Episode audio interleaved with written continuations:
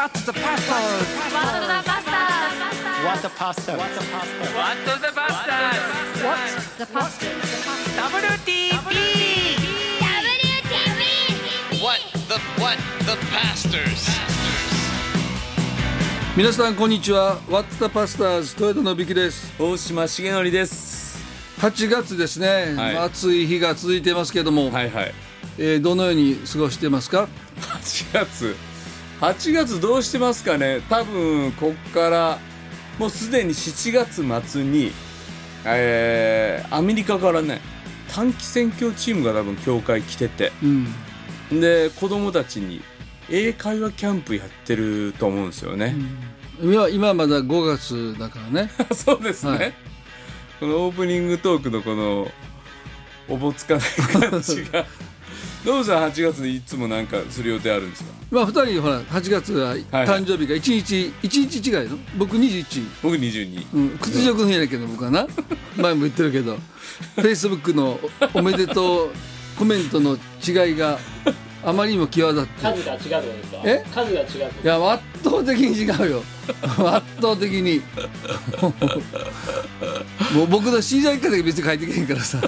まあ僕も書けへんねんけど人の誕生日は、うんねそうね。その書いた人と書いてない人が出たら嫌やなと思って、いやーそうね。牧会的な配慮で。書いてないんだけど。ほんまにね8月21日。8月ってまあでもあんまり夏いないでしょ家に。あいる？ノブさん。どういうこと？キャンプキャンプあったりとかして。いやあんまり8月は予定入ってない感じがする。あそうですか、ん。でもなんか旅行行ったりはしないんですか？7月の末から韓国に行きます、お韓国のどこの？えっとソウルと、はいはい。えーチェジュ島？チェジュ島ね、はい。チェジュ島。知り合いの、えっと、牧師夫婦が韓国人のうんもうずっと来てくださいって言われてたけど、へえ。もうでもなかなかもう韓国めっちゃうまいですよあ飯ーね。うん。もう大好き韓国。早く行きたいな。また今度だからリトリート韓国でしたらいいよね、あほんまですね、ほんまですね。ぜひその会場見つけといてください、はい。うん。まあその牧師たちだから、うんうんうん。聞けばいろいろあるん違うかな、うんうん。いっぱいあるでしょ。いやもうリトリートあのね祈祷院とかあるでしょ、うん。あっちはね。うんまあ祈祷院でリトリートはしたくないけどその リトリートハウスみたいな。簡単に言うよね,、うんまあね。えーそういうとこお祈りせえへんからいねやするけど。まあまあね、祈祷院みたいなとこじゃなくて、まあ、リトリート行く時はそういうとこから離れるためのリトリートが僕の中では。あだからもう祈祷院みたいなとこ。それはいや。それやったらリトリートになれへん、怒られんだよそれ、ほんまあね。まあね祈祷院でこそリトリートしてほしいって思って。祈祷院の場合リトリートっていうのは収容会ちゃうの？収容会ってリトリートでしょ。日本語で。僕の中では違うねんな こう退く退くってことやんか、うんうんうん。退いて祈るのか、うん。祈りから退くのかという。祈りから退くリトリートって。なんやねんっていう話になりますがさあ、ばえーお便り来てるのを読んでいきましょうかね。皆さんありがとうございます、えーいつも楽しく拝聴させていただいています中野さん。ホリー・ローレンさんの放送とっても素晴らしかったです。あなたの瞳、えー大島先生のコメントにあったイエス様を目の前にして歌ってるよね。本当にそう思いました。そしてところどころに散りばめられたホーランド節。アーサー先生の DNA が刷り込まれているのをまざまざと見せつけられたような感じです、えーローレンさんが歌っておられる賛美 YouTube でたくさん聴かせていただいています。どの歌を聴いても本当にイエス様がすぐそばにおられるような温かい気持ちになります。今回の放送の中でおっしゃっておられた神様自分の過去も全てあなたの栄光のために用いてください。本当に素晴らしい祈りですね。私も60に手が届く年になりましたが神様が私の過去も未来もご計画含め作ってくださっていることに感謝感動を覚えます。大島先生今日の放送で声がちょっとかすれていたように思いますがあーご自愛ください。同じくローレンさんの回とっても楽しく拝聴しました。ゆささん20代えーローレンさんのカバー曲オリジナル曲大好きで聴くことが多かったんですがめっちゃわかると同じ女性だからこそ共感できるところも多かったです。また次回も楽しみにしていますっていうローレン会の評判が抜群に良かったですがローレの会聞きましたノブさん。聞きましたよ。どうでした？いやよかった。めっちゃ良かったでしょ。うんうん。もう声もね本当に。僕ね、うん。アーサー先生の娘さんで繋がってなかったほうほうほうほうね本当にいい歌を歌う人が。ぜひで共感ここで生で歌っそうですよ。たあそう？ほんま、あそうなうん。の、あカラオケで？うん、カカラオケ持ってきてくれて。ああそうなんや、でこの目の前で歌ってくれて。だからなゲスト会僕呼ばれへんやんかいつも そうだから友達の方が広がれへんねん。しげちゃんだけほらゲスト会でどんどんみんなとさ楽しい時過ごしてるけどさ俺の時はしげちゃんだけやからさ一向にここ毎回ここに来てるけどさ確かに。一向にもうこの3人だけやんかいつもそれ以外の場が全く俺今回思ってん。あれ俺もう何回も出てるけどさ誰とも会うてへんやん一回もちょっとそれは寂しいよな。ほんまです一ね回だからゲスト会の時にさ。ノブさんが呼びたいゲストちょっと呼びましょうよ。前藤垣先生言ってたよ。藤垣先生ね。だからノブさんがアポ取ってください。いやそれは無理じゃん。なんでよ。何を何をどどうやってんの？ここ使ってんの？この。いや WTV 来てください。ああそうなん。うん。それ使っていいんやったら呼びたい人他にいるやん。うん、だから呼んでくれて、むしろノブさん回しでいやそれは無理やで。なんでそれは無理や。なのでノブさんがちょっと藤川先生とやって僕はちょっとここで変なマイクで拾うぐらいの。まあそ藤垣先生も呼びたいし、うん。他にもね、ノブさんの友達になりたい、出会いたいと思ってる人、まあ、友達じゃなくても、うん。うん。いいじゃないですか。だ他に誰がいるんですか。い今ね言ってくれた人もね、えーゲスト希望で、えーライトアップピープルさんっていう主催の立ち上がろうクリスチャンのイベント。僕は今度ね9月にね僕行くんですけど二上英二先生呼んでほしいですっていうふうに言っておられるのでゆささんのね希望だけど、ノブさんはえ森ゆりさん呼べるんちゃうの？いやそれはいつも会うてるやんか。そう広がれへん。それで広がれへんやんか。今教会でも会うてるし理事会僕も行ってるからゆりさんに来てもうても俺何の広がりもちゃないうんだよ。広げんのよそれは。え？あだから広がりってあれか。そう。人間人間人脈を広げたいのに。だからこう次の8月の誕生日までに人脈広げとかんと、うん。毎年屈辱を経験するわけやんか。おめでとうの数の違いで。な？でゆりさんはかも合ってるから。あれですよ。あのこの放送回の後になるかなですけどもう一組いい歌手。誰？小坂忠先生の娘のエイジアさん。教会来てくれてる亜美ちゃん。知ってるよ。もう今度収録します。教会来てくれてるもんだからもう知ってるねん知らない じゃあでも僕このゲストを呼ぶのも今度収録楽しみなんですけどね。そうやね。うん。あとほら高橋。高橋は。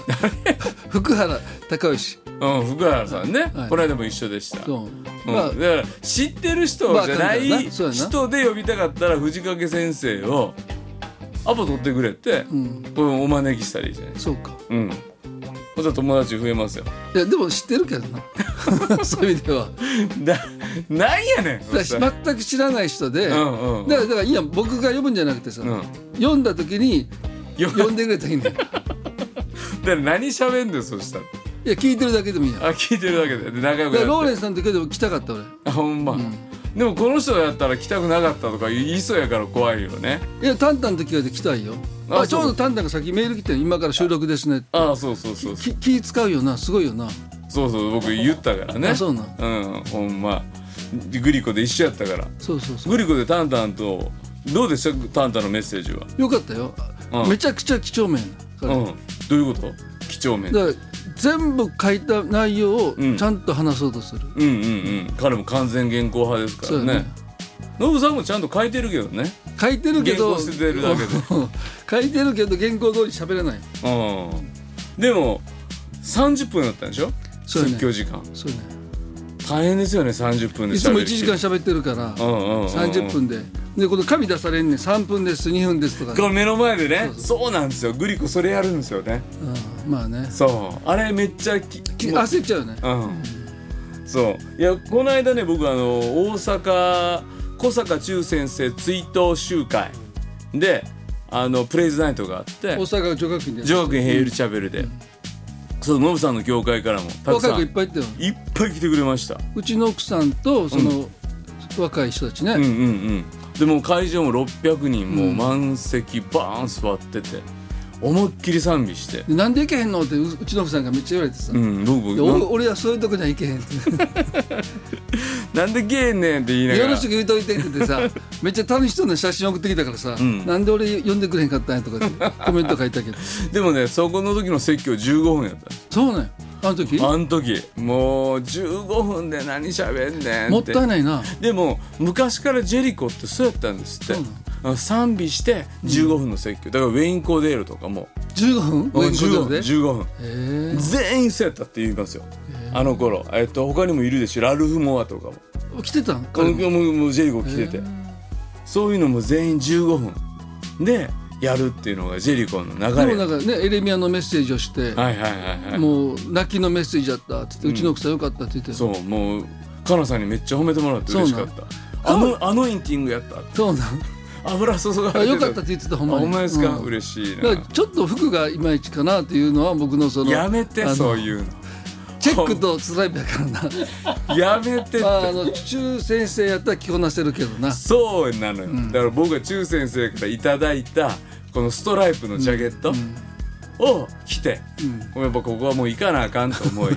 俺最初にうちの奥さんが写真送ってる時にさ変な服って書いてもらった。最低最低そんなん言うて、えー、特命希望さん30代5月14日はるばる関西まで来てくださり素晴らしいメッセージを届けてくださってありがとうございました。先生が語られたお話だけでも抱えきれない励ましと恵みとパワーいただきました。集会の後きっとお疲れだろうな私も愛犬が心配だからすぐに帰るつもりでしたが直接お礼を伝えたいと思ってお声をかけさせていただきました。快く応じてくださってお話をさせてくださり WTP というワードを聞いた瞬間残り少ない大切なステッカーをくださり愛犬と父と一緒に温泉宿に泊まったお話や祖母の話から家族の救いと私の大切な愛犬のことをお祈りくださったりと本当にありがとうございました。だから匿名希望さんがだからね年末年始ぐらいよね。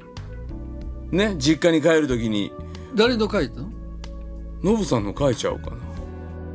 覚えてない小声で。覚えてる。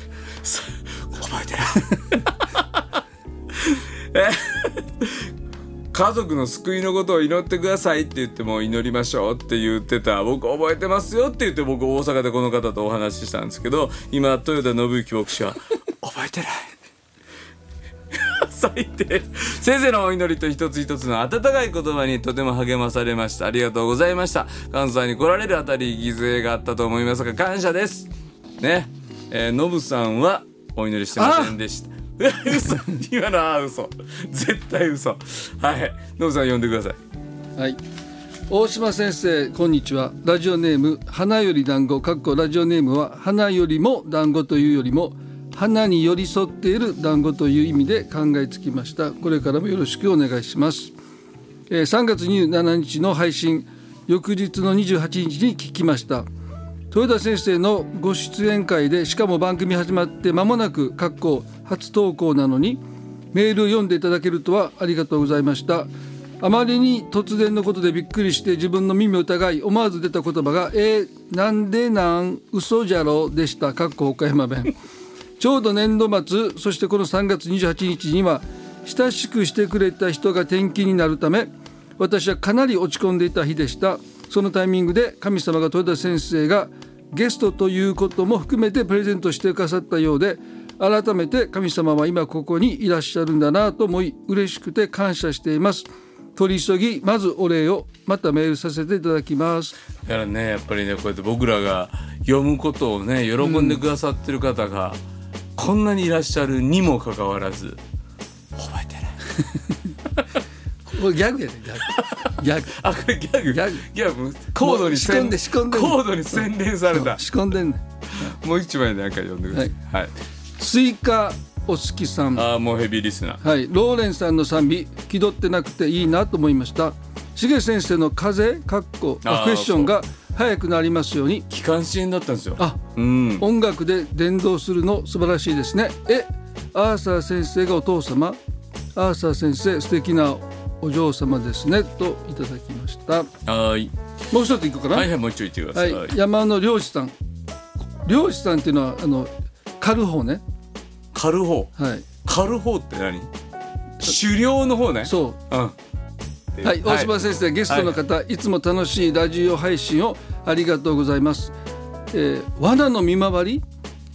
イノシシの解体の時に聞いています。なんで笑ってるんですか？えーイノシシの解体の時に WTV 聞いてるって。イノシシの解体だから解体。がだからもうここ毛剥いで皮剥いで血抜いて。うんうん僕さ、うん。あのコロナの時にうん。なんで笑ってるコロナの時に、のはいはい。イノシシの捕獲、うん。と解体の YouTube めっちゃ見ててなんだか知らんけど。なんか無性になんかイノシシを捕まえて、うん。この足を目隠しあのガムテープであのほら暴れるからさ、うんうんうん。目隠しガーってやって、うんで足をくくくくりっていう,、うんうんうんうん。あれをもう延々と見てた。なんでやろ そうです俺も分からんに決まってるやん。いやなんでやろな。でそれをやってりながら WTV 聞いてくれてるうんそうとあの時ああいうことをしながら 聞いてるってのがなんか命がけにあれ。イノシシ。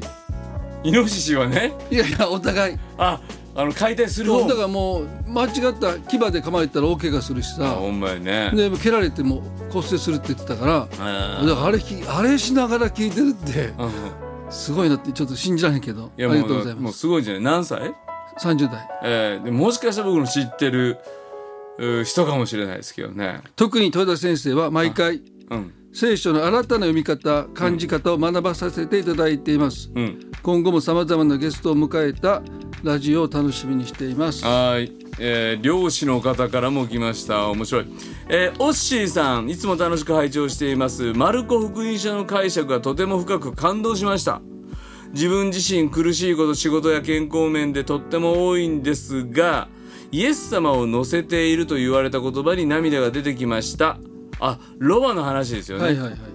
ありがとうございます。なんでお前人のロバ勝手にの取るねんロバ泥棒やろうと、お榎本先生のチーロバの本をお貸しした時に以前の職場の上司に批判をされました。そうするよな普通はまあ普通はね、うん普通はねロバ泥棒や。その方はおばあちゃんお母さんもクリスチャンですがまだ信じてはおられません。マタイの福音書の箇所でもなんでスズメよりも優れてるねん。差別やろと批判されます。いつかイエス様を信じて救われたらと願っています。関西人ですよね多分な、ねそういうこと言えへんからな普通はな。だから僕もだからどうしても聖書を読む時にツッコミが入ってもんねんな、い。なんでか知らんけど。うん、いやなんでかしらいやでもそれによって新たな角度をってねその漁師の。うんノブさんみたいな聖書の読み方をしたいと思ったらどうなったらできんの？最近さうん。マルコの13章説教してん、うん。一番難しい箇所やんね。うん。どんな箇所やったっけ？その神殿がうん。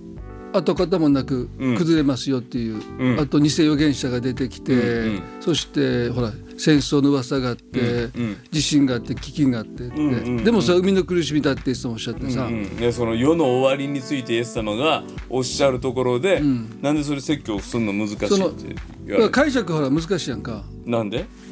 なんでってその 終末論は難しいやんか基本は。そうそういうことか。そのどうん。の神学的な立場に立ってるかみたいな解釈違ってくるからさ、うんうんでもよかったのはあの13章の一節で、ん。その弟子たちが弟子がさうんうん「先生ご覧ください」って、なんと素晴らしい石なんと素晴らしい建物でしょうかって言った。神殿を見て。見てうん。だからそのヘロデが建てたあの美しい大きなね、うんだからヘロデの神殿を見てない者は美しさを知らないものだって言われるぐらいのすごい神殿がその時代あって、まあ40だから7年かかってるわけでしょ、んうん。うん改築で、うんね。でその石見て、ん。神殿見て、弟子が、なんと素晴らしい石でしょう、うんなんと素晴らしい建物でしょうっていう箇所がさ、うん、イエス様に言って、弟子が。イ。エスさんを見てくださいって感動し付けてるやんか、うん。うん。でその箇所がすごい僕好きで、うん。本当はイエス様に対してあの簡単の声を上げなあかんやんか、うん。あなたはなんと素晴らしいお方でしょうかっていう、うんうんでも弟子はさ、うん。見てくださいあの建物ってあの石とか言ってる、うん。そういうのがすごいなんかさ、ん。笑けてくるっていうかさ。その場にいたらね。その場にいたらね、おい何言うとんねんって感じやんか。本当で俺を見て、うん。簡単の声上げなあかんのにイエスさ様そこで何て言われた？いやあのあなたは建物見てるんですかって。もうそれは面白いけどな。おいどこ見とんねんってことやん。大阪弁やと、大阪弁やとね、うん。お前どこ見とんねんとお前ど またこんなこと言ったらさ、うん。私のイエス様はそんなこと言わないっていうお便りが来るので、うん。うんうんまあでもそういうことやんか。イエス様のまあ言いたいことはそういうことですよね。そうそうそう。お前どこ見とんねんと。そうそう。神殿よりも俺やぞと。そうそうそう、うん。あなたは建物見てるんですねっていうのうんうん。は優しい言い方やけど、うん、実際のとこそうやんか、うん、実際のとこね、うん。実際のとこそうやっていう翻訳が丁寧すぎることありますよねそうやね。うん。やっぱりイエス様もゆ言い方次第ではやっぱり結構きついこと言うてるじゃないですか。と思うよ。ね。いやでも確かにどこ見てんやっていうのはやっぱりあのほらイエス様のメッセージやんか、うんうんでしょ？だうん。うんからイエス様が目を離してしまうっていうかすぐに。うん。だから角度が違うっていうか、うん。いやただその日本語の文字だけ読んでるんじゃなくて、うんうんまあ言い換えればこういうことやんなっていうふうに、うん。自分の中でどうしても。うんなるほど。そういうふうに思っていくとノブさんみたいな読み方ができるんちゃうかっていうこと？そう、うん。まあ、だからやっぱ大阪人やから、うん。そういう一つのでマルコの福音書13章1節、うん。イエスが宮から出て行かれる時弟子の一人がイエスに言った「先生ご覧ください。なんと素晴らしい石なんと素晴らしい建物でしょう」するとイエスは彼に言われた「この大きな建物を見ているのですがこですか？ここでどの石も崩されずに他の石の上に残ることは決してありません」っていうのを関西弁にして。関西にしてて。だからお前どこ見とんねんってことやから。こどこ見てんねんここでどの石も崩されずに他の石の上に残ることは決してありませんっていうのはど関西弁にしたら？そう。もう急には関西弁にはできへんけどさ、うん。こんなもんこんな石なんかいつでも崩れんねんと。ちょっと違う。な ちょっと福知山がな悪いで今。大阪弁って言わないじゃあ大阪。俺関西じゃないもん。あ大阪やも。ん何それ何プライドがなそこ。うん。お関西じゃない。あそうなんや。近畿でもないし。大阪。大阪生まれの大阪育ちです。でも大阪の端っこやけどねどこ今はねうん ほとんど京都やからな。そう。そう。今。ごっつ大阪言うけど。でもな、うん。結構やっぱあのグリコでも、うん。標準語で話してると思ってるんだけど誰が？僕。何が？あのイントネーションがあかんみたいなもう全然あかんよ。インドネシア普段の説教でもイントネーション違う？違うよ全然。あそうなんや。関西弁の説教してるもん。言葉はでも標準語や。今も。言葉は標準言葉が言葉じゃないんですよ。え？言葉。え？言葉？言葉なんて言わへんよな。言葉。です、ね。言葉やん。僕なんて言ってんの？言葉。言葉。って言ってます。言葉、うん。が標準語。これこれ標準語やん やんって言わへんもん。最近さうん。若い子にさ、ん。海の苦しみこの話した時だ、ん。海の苦しみって分かるって言ったら、溺れる苦しみでしょって言われた、うんうん。言われてそれ海がひ何イントネーションが間違ってたから。そうそうそうそうあ海の苦しみ？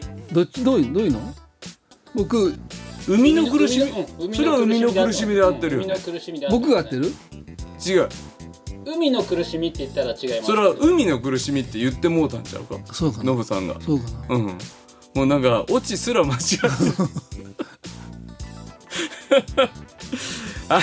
えー、なんだ、そうそう、ノブさんみたいな聖書の読み方をしたければ、まあ、夏休みね、ノブさんの教会にあそうですね。来てください。行ってくれたら、ま休暇制度を利用して。そうそう、まあみんなね、夏休み、あの、な夏、暑い京都行こうかってなったら、ニューライフでも行ってくれて、ね。ぜひぜひ行ってみてください。じゃあ、他のお便り、ノブさんあります？ないか。えーっと、福ちゃんさん40代。大島先生、ノブ先生、こんにちは。いつも楽しく聞いています。先日、ノブ先生が講師の一人だったグリコ2023に参加してきました。生ノブ先生を見て興奮して、WTV 聞いてますと挨拶をしたところ気さくにありがとう、今度まだゲスト出演するからメッセージを送ってくださいと言ってくださったことを真に受け、今回メッセージさせてもらいました。グリコではメッセージを通し、スモールグループ通し神様が私の心に語ってくださいました。私は昨年息子を亡くしました。えー残念ながらあ妻が妊娠をしている10週目、えー12週目、えーと過ぎていき20週目で息子の心音が停止しているのが分かり自然分娩で産むことになりました。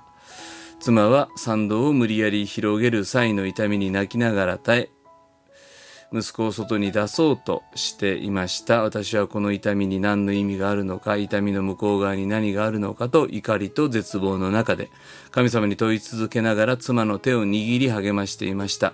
その後生まれてきた冷たい我が子に対面し手のひらで抱きましたが私は涙も出ず放心状態でした。死産の場合火葬が必要で息子を入れる棺も必要でした。オンラインでエンジェルボックスという死産用の棺を見つけ購入しましたが火葬を済ました後教会で昇天記念礼拝を開いてもらいました。教会の兄弟姉妹の祈りと励ましで徐々に回復していましたが今回のことで聖書の御言葉が愛のないようなものに感じるようになっていました。そんな中、あグリコに部分参加をしました。あメッセージの後に流れた賛美は主は我らの太陽でした。これは息子の仮装の日に賛美した曲でした。嘆きの日は終わりを告げるという歌詞に私は祈りながら涙が出てくるのを抑えられず、立つこともできず座ったままひたすら泣いていました。3日目の夜がノブ先生のメッセージだったのですが残念ながらその前に家に帰ることになりました。家に帰って妻とノブ先生のメッセージをライブ配信で見ました。そこでノブ先生はご自身がお父様を亡くしその後に弟さんが養子に出された話をしてくれました。弟を返してと弟さんが乗っている車を追いかけたが足の痛みで諦めたことがなぜ途中で諦めず足が血まみれになっても追いかけなかったのか。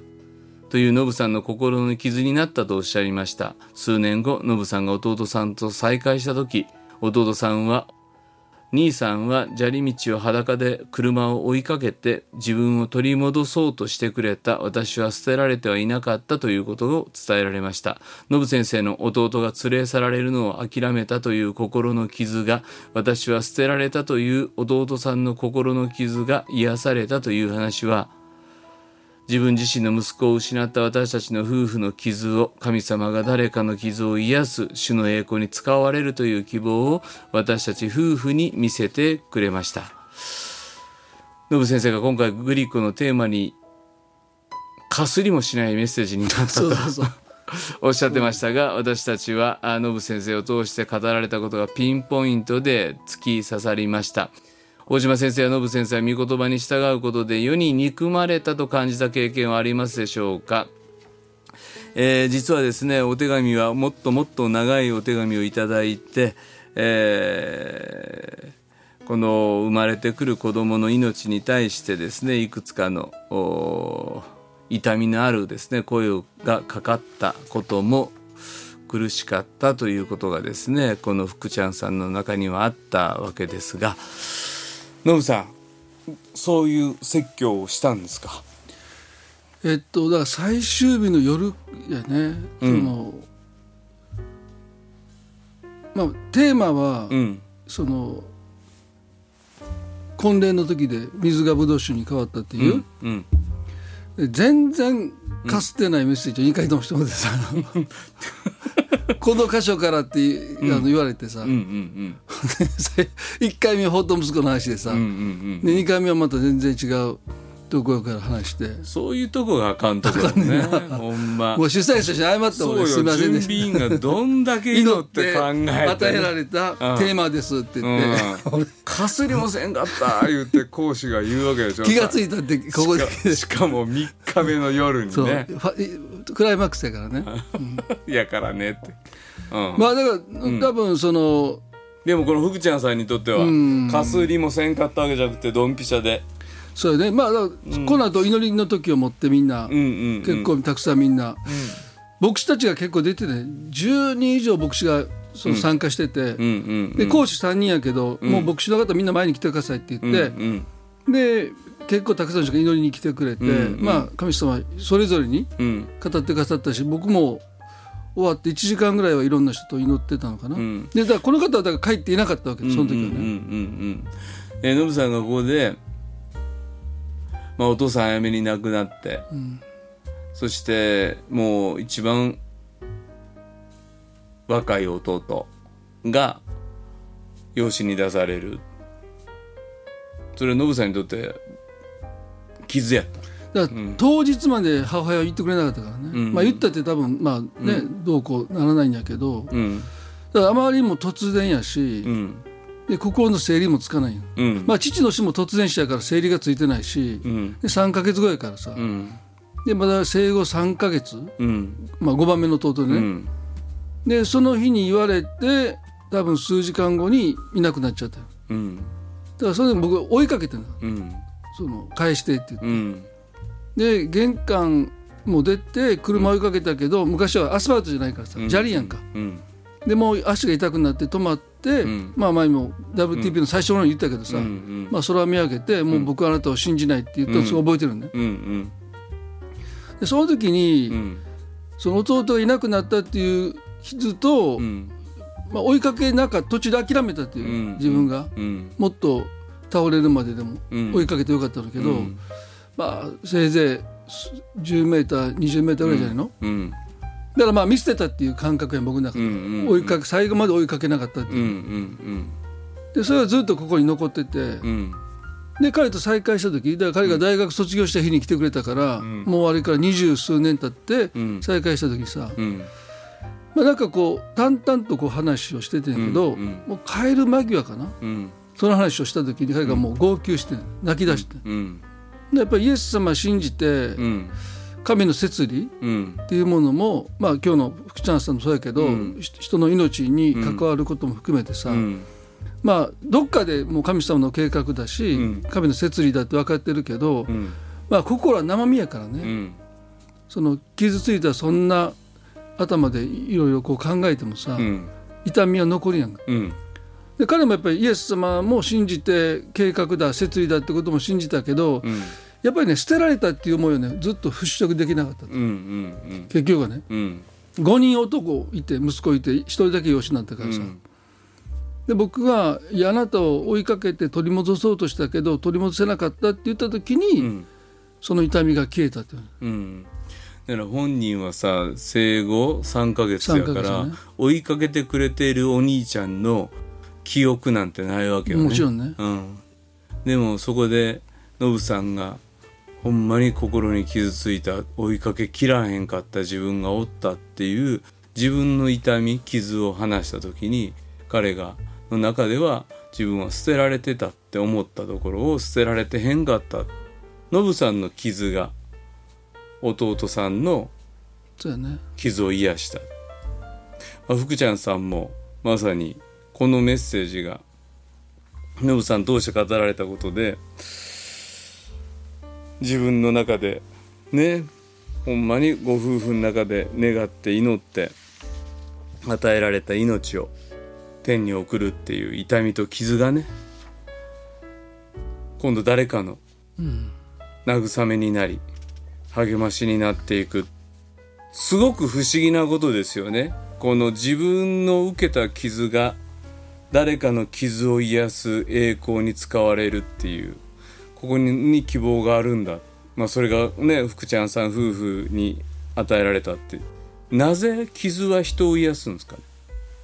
まあ自分のために言えば傷んでくれたという存在やんか、まあ、まあ少年だと僕がさ、うんそれで傷ついたってういうか、んでやっぱり傷はさうん。共有してるよね。だからその、まあ、自分だけ傷ついてると思ってるけど、うんで慰めの言葉をかけられても、ん。なんか壁があるよね。うん。でもその同じ傷を持つ者としてさ、うんうん。まあ、その出来事でお互い傷ついてるし、うん。でそこでなんていうかな彼の中にあった一つの捨てられたという壁うんが、その痛みを共有したことでうん。多分、多分ね、うん。それは彼自身も分かってないと思うし、ん。僕も絶対そうだと言えないんだけど、うん。でもなんかそれすぐ感じた。だから、うん。打ち傷によってあなた方のねうん。癒されたんだという、イエス様の十字架の痛みうん。っていうものが、うん。なんかこう傷んでくださったというさ、うん。その痛みが僕たちによりイエス様を近づけてくれるなと思うね。うん。痛いのがなんてめっちゃ嫌じゃないですか、痛みを覚えることが神に近づくってすごいことじゃないですか、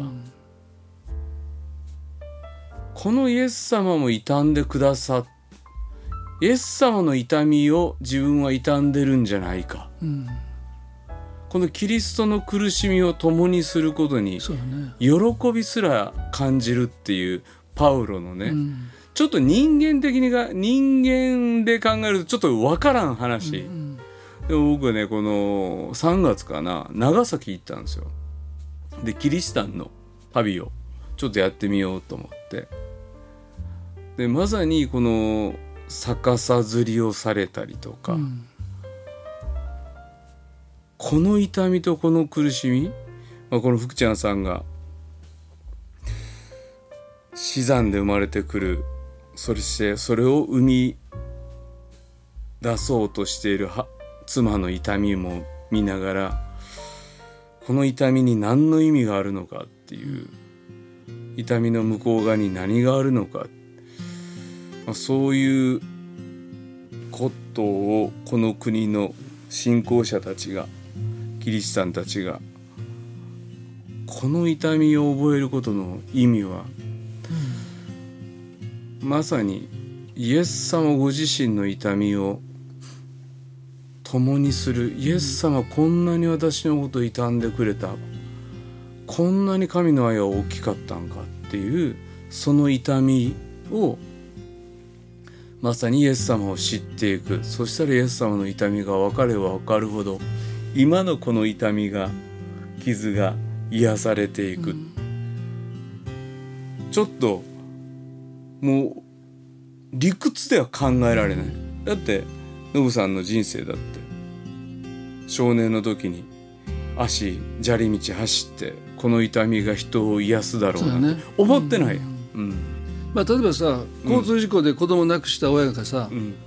そのもうこういう思いを人にしてほしくないってうん。で、うんそのまあ飲酒運転の撲滅の運動に、うん。まあ、結構身を投じたりするやんか、うんうんだから多分そのこう失った悲しみとか痛みが、うん。まあ、ある意味で社会を癒していってる面があるやんか、社会の痛みというか。同じような苦しみや悲しみを、うんあまあ、社会のあそうか歪んだ歪みをね。社歪みを癒しに行く。なるほど。だから多分先た立つっていうか、この日本でん。血を流し死んでいった人たちの、うん。その痛みも、うん。まあ、僕たちを癒すし社会を癒すし、で神様との関係にも癒しをねうん。もたらしてくれてると思うから、だからでもそれは多分その経験しなかったらまさかそんなことを考えないんだよね、うん。うん。その社会にそんなに飲酒運転に対する罰が軽くて、うん。うん。そのい命を奪っていながら、ん。短い刑期だけでっていうことでね、まあ飲酒運転がもう絶えない。うん。それになんとか同じような思いをさせたくないっていうふうなことはさ、まあ痛みを経験した人じゃないと絶対そんなものうん。を理解できないし、うん。でもその人が経験した痛みはやっぱりやっぱり神様は無駄にしなくてうん。癒しにね、うん。だから多分本人はうんそのその痛みを経験してないから、ん。癒されたと思ってないかも分かんないけど、うん。もしかしてその痛みがなかったらもっとたくさんの人がさ、うん。自分の子供とか、ん。愛する家族をうん。交通事故で失ってうん。叫ぶ痛みを経験してたかも分からないっていうことを考えたらね、うん。いや何の役に立ってるのかなって僕もだからずっとそんなことは考えてもしなかったけど、うん。まあある時分かる瞬間が来た時にだから福ちゃんさんも、うん。まあすぐにうん。誰の癒しになるかっていうのは分かんないよね。うん。うんでもある時もしかしたら、うん。まあ、分からないかも分かんないけど、うん。まあこのたこのためだったんだっていうことがさ、うん。まあ、神様は明らかにしてくださるかも分かんないもんね。うん。あの痛みから来る言葉ってあの必然的に熱を帯びるじゃないですか。あの力ががこもるっていうか、あこの人ほんまのこと言ってるっていうか、痛みを知った人の言葉ってね。ノブさんのごじ証もほんまのことやから。でほんまにその子に熱を帯び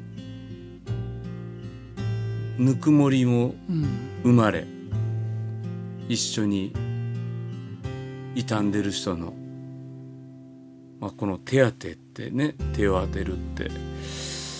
まさにそういうぬくもりを作っていくっていうのはなんか痛い時のあの熱量っていうかね、うん。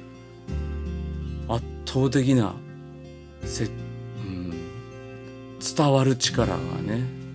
でもね僕僕しててね、うん。やっぱり聖書って結構観念的になっちゃうじゃん。うん。そのうん。なんていうかなししんまあ神学っていうのは観念信仰ってさ。うんうんうんいわゆる理屈。理屈で、うんうん。で痛みがあるとすごいリアリティがあるよね聖書の言葉に、うんだかそうですね。そうですね。ら聖書を語る時だって、うん。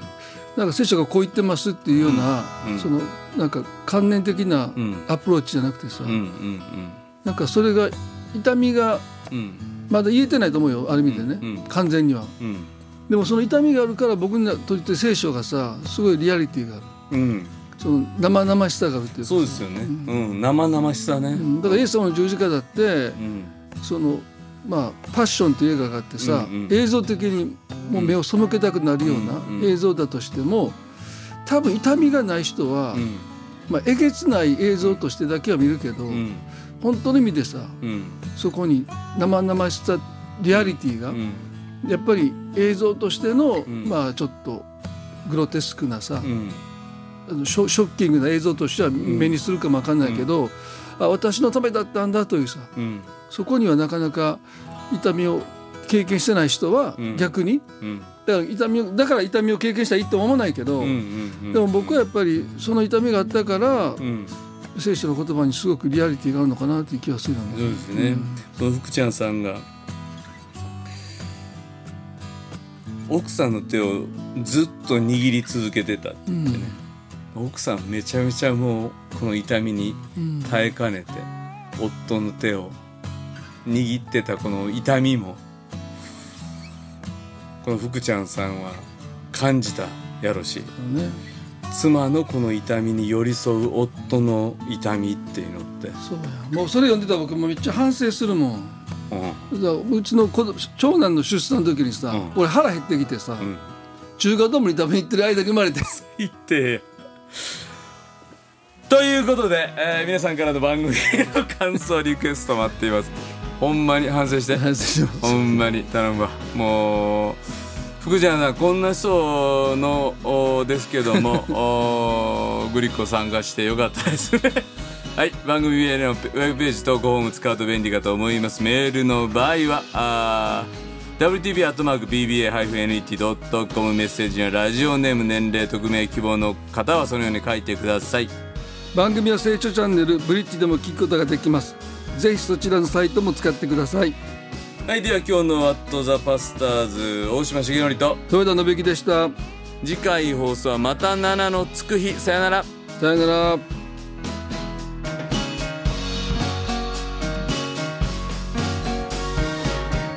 この番組はラジオ世の光テレビ「ライフライン」でおなじみの PBA 太平洋放送協会の提供でお送りしました。